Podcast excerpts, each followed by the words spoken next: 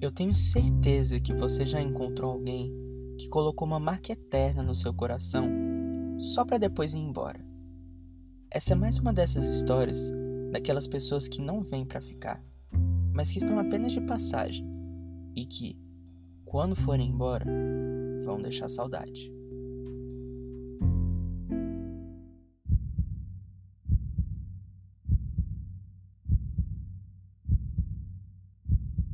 Quando eu olhei para ela, o mundo inteiro parou.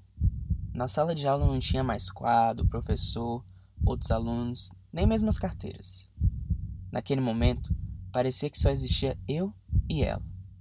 E eu só conseguia pensar em uma coisa: eu preciso conhecer essa garota. E eu realmente acabei conhecendo. Mas infelizmente ela foi pro futuro. E eu pareço ter ficado no passado.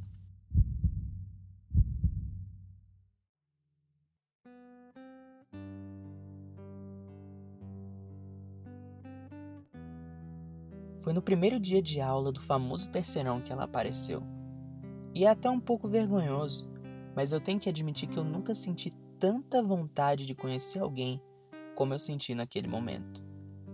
Queria eu que fosse simples ir lá, conversar com ela, mas atrás de mim existia um histórico de 16 anos ininterruptos de vergonha, que me impediam de fazer isso, né? Então, eu fiquei em um estado de admiração completamente perplexo e impotente. E assim, o tempo passou.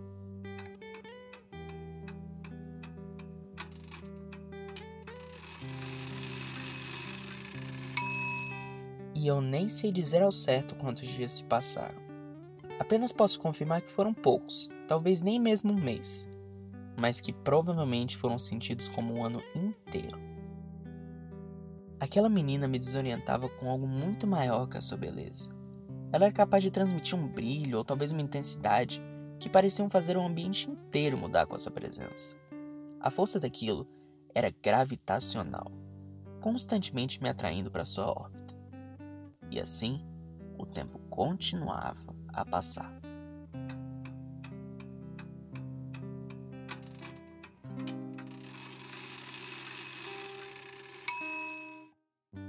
Até que, enfim, o dia chegou.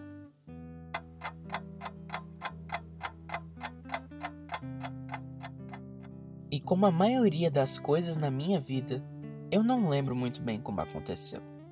Eu apenas posso dizer que por algum acaso nós acabamos ficando juntos em um mesmo grupo de trabalho. E finalmente eu consegui trocar minhas primeiras palavras com ela. E novamente, minha memória extremamente falha não me permite detalhar muito bem o fato. Somente sei que bastaram alguns dias para que a gente começasse a se sentar juntos. Porém, nessa montanha de acontecimentos que eu não tenho a menor recordação, eu ainda me lembro um pouco do primeiro dia que a gente se sentou juntos. Nós formamos uma dupla de carteiras lado a lado, em uma sala que praticamente todos estavam sentados individualmente.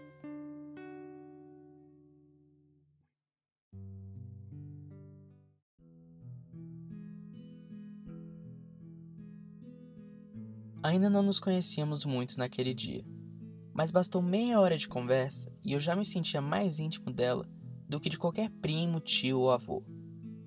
Nosso bate-papo era intenso. Um discordava de quase tudo que o outro falava, mas ainda assim a gente se escutava, debatia e divergia em meio a muitos sorrisos e gargalhadas.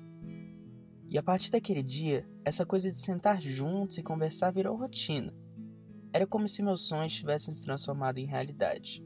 E eu não lembro de muitas vezes que isso aconteceu comigo. Então, praticamente todo dia a gente conversava, ria e ficava cada vez mais próximo um do outro.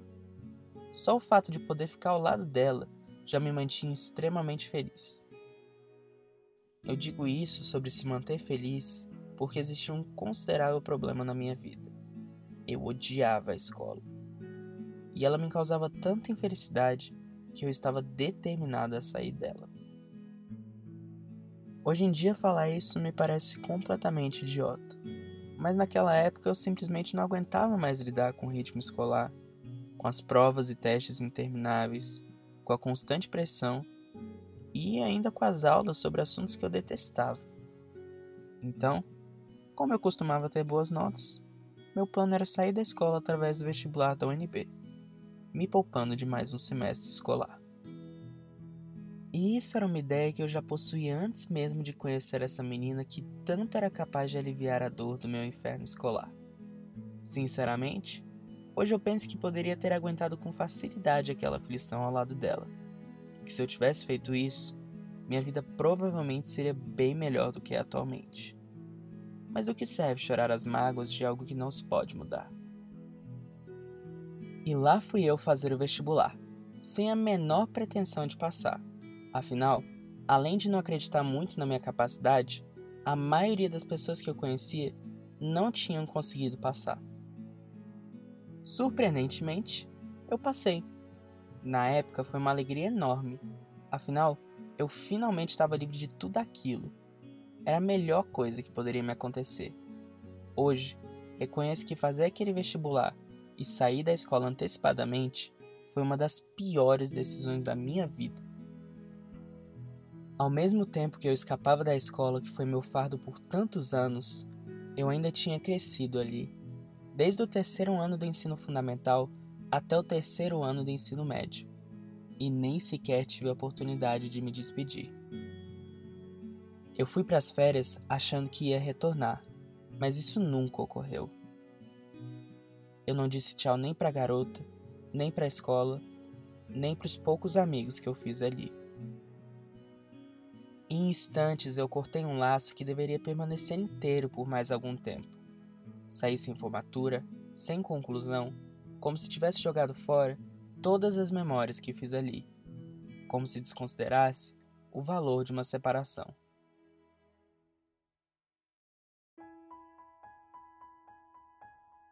Como recordação da garota, permanecem algumas memórias e poucas mensagens que trocamos durante esses dois anos que nos separamos.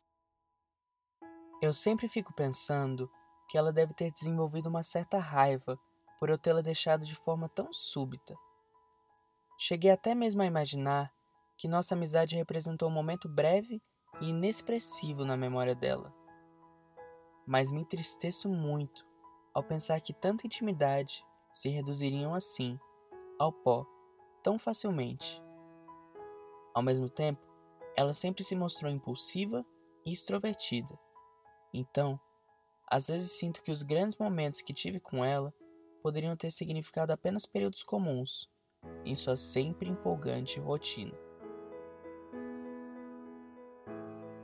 Entre tantas incertezas que eu tenho sobre tudo, aquilo que eu mais acredito é que a saudade que deveria ser dividida entre nós dois parece ter ficado toda para mim.